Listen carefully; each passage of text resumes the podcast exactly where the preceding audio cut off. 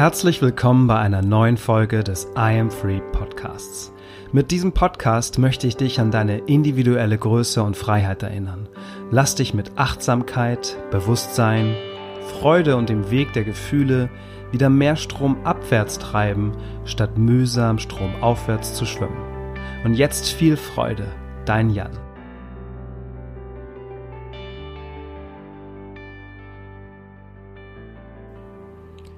Mein großartiger Freund Felix hat mich auf den 1923 in Berlin geborenen Psychoanalytiker Arno Grün aufmerksam gemacht, der sein Leben dem Engagement gegen jede Form von Knechtschaft und für das freie Fühlen und Denken gewidmet hat.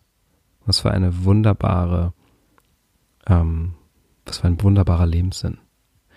In seinem Buch Dem Leben entfremdet, warum wir lernen müssen ähm, zu empfinden, legt er dar, dass ausgedrückte Gefühle in unserer Gesellschaft als Schwäche gelten.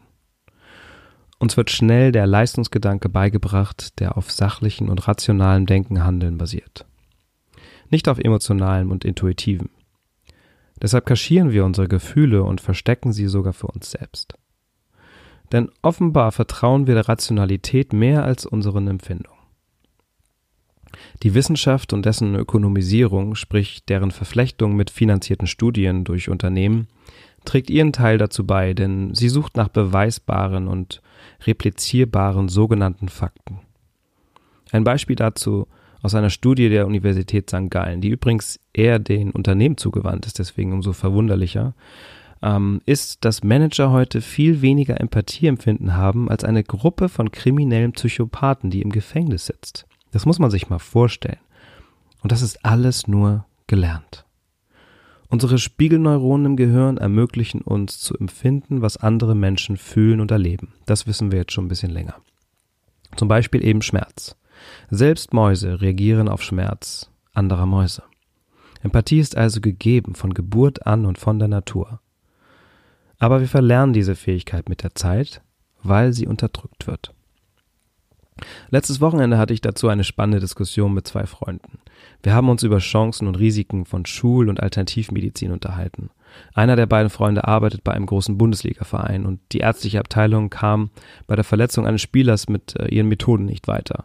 Alternative Medizin könne man aber nicht integrieren, laut Mannschaftsarzt.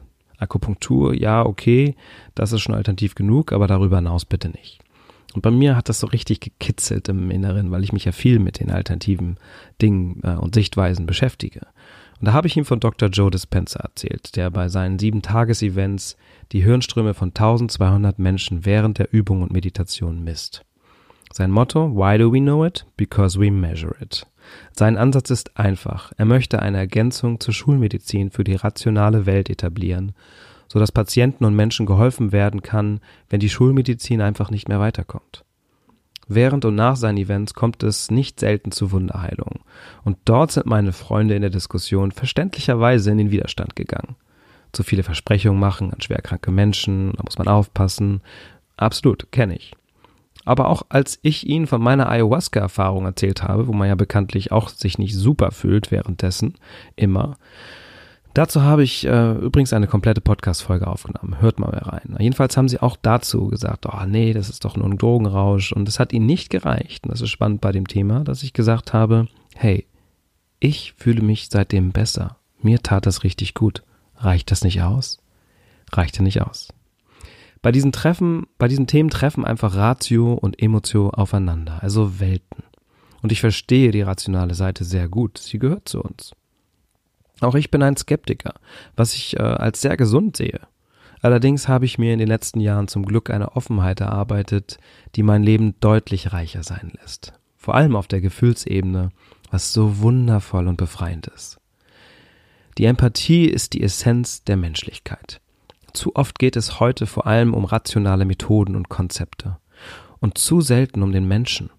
Gesellschaften, die immer und ganz natürlich das große Ganze über die abstrahierten und rationalisierten Konzepte stellen, gelten aus westlicher, also aus unserer Sicht als primitiv. Dabei sind sie menschlich und gesellschaftlich wahrscheinlich höher entwickelt als wir und kennen viele unserer Volkskrankheiten dadurch auch überhaupt nicht. Gefühle sind ein essentieller Bestandteil eines jeden Menschen. Bei jedem iPhone und Biogurken oder Pizzakauf entscheiden wir auf Basis von Emotionen. Wir vertrauen einem irrationalen Gefühl in einer Situation und handeln dementsprechend. Verleugnen wir unsere Gefühle und Empfindungen oder werten wir sie ab, so unterdrücken wir einen wesentlichen Teil von uns selbst. Wir stumpfen ab. Dieser Prozess beginnt übrigens schon früh in der Kindheit. Schreit ein Kind, ruft es nach Schutz und Geborgenheit, nach Liebe durch die Eltern. Dann gibt es zwei Möglichkeiten für die Eltern. Und ich möchte jetzt nicht sagen, was richtig oder falsch ist. Macht euch euer eigenes Bild. Erstens, sie gehen auf das Kind ein und schenken ihm Liebe und Zuwendung. So lernt das Kind, dass es durch den Ausdruck von Gefühlen die eigene Welt beeinflussen kann. Reality Creation lässt grüßen. Zweitens können Eltern ihren Kleinen auch beibringen wollen, dass es nicht alles bekommen kann im Leben. Hm, das Motto kennt, glaube ich, jeder. Das Schreien, also der Ausdruck von Gefühlen, soll nicht belohnt werden. Stattdessen soll sich das Kind unterordnen und anpassen. Letztere Methode wird vom Kind als Machtkampf wahrgenommen, den es verlieren muss. Denn die äußeren Bedürfnisse der Eltern nach Ruhe und Kontrolle oder was auch immer werden über die Gefühle des Unwohlseins des Kindes gestellt. Unser Verstand übernimmt also. Das Learning des Kindes, die eigenen Gefühle haben keine Bedeutung für die Umwelt und es entwickelt sich ein Minderwertigkeitsgefühl. Ich bin nicht genug. Darüber spreche ich ja auch viel, weil es aus meiner Sicht eine der Hauptkrankheiten unserer Gesellschaft ist, die es aufzulösen gilt. Außerdem aber lernt das Kind das Prinzip der Macht kennen. Wer Macht hat, in diesem Fall die Eltern, kann seine Bedürfnisse befriedigen. Und darum geht es uns allen. Das Leben wird also zu einem Machtkampf. Es geht um Leistung, Recht haben, ums Überleben. Wer von unserer, von seiner Umwelt ab unabhängig ist, der besitzt Macht. Wer sich unabhängig machen kann, ist mächtig. Das führt zu den Gedanken der Trennung, die so stark in unseren Gesellschaften vorherrschen. Bei uns wandert übrigens das Sprachzentrum in der Kindheit von der rechten in die linke Gehirnhälfte, also von der emotionalen in die rationale. Und das hat rein kulturelle Ursachen. Bei den Hopi-Indianern zum Beispiel verbleibt das Sprachzentrum in der rechten Hälfte, wodurch deren Sprache völlig anders aufgebaut ist. Sie als von uns aus wieder primitives Volk bezeichnet, denken und sprechen weniger in Einzelteilen, die nicht in räumliche und zeitliche Kausalbeziehungen zueinander gesetzt werden. Das Empathische erhält eine zentrale Bedeutung. Während unser Denken und Sprechen der rationalen Welt der Abstraktion gewidmet ist, in der Empathie und Verbindung und die Menschlichkeit schlicht und einfach zu kurz kommen. Oder sogar verloren gehen. Allzu oft fragen wir nicht mehr, wer bin ich, sondern was bin ich, beziehungsweise was will ich sein. Das Problem dabei ist, dass wir nicht wir selbst sein können, weil die Wertschätzung dafür einfach fehlt. Wir fokussieren uns so sehr aufs Starksein, damit wir unsere Gefühle und Schwächen kaschieren können. Unser eigentliches, wahres Selbst. Das bedeutet lange nicht, dass wir nicht an uns arbeiten sollten, aber die Ideale, nach denen wir streben, sollten aus uns selbst, aus unserem Kern erwachsen. Nicht aus gelernten Fremderwartungen, sondern aus den eigenen Gefühlen für das, was wir selber für richtig halten, was sich selber für uns selber richtig anfühlt. Doch stattdessen unterdrücken wir das selbst, weil es nicht der Außenwelt, den gesellschaftlichen Erwartungen entspricht. Um wirklich Freiheit zu erlangen, müssen wir wieder daran erinnern, müssen wir uns wieder daran erinnern, dass wir soziale Wesen sind. Mein gefühlter Auftrag mit meiner Arbeit. Das ist für mich Freiheit.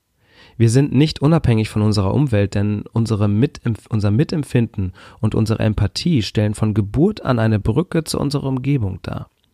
Indem wir unserer Umgebung wieder mehr mit Liebe begegnen und mit ihr mitempfinden, wird sie wieder ein Teil von uns selbst.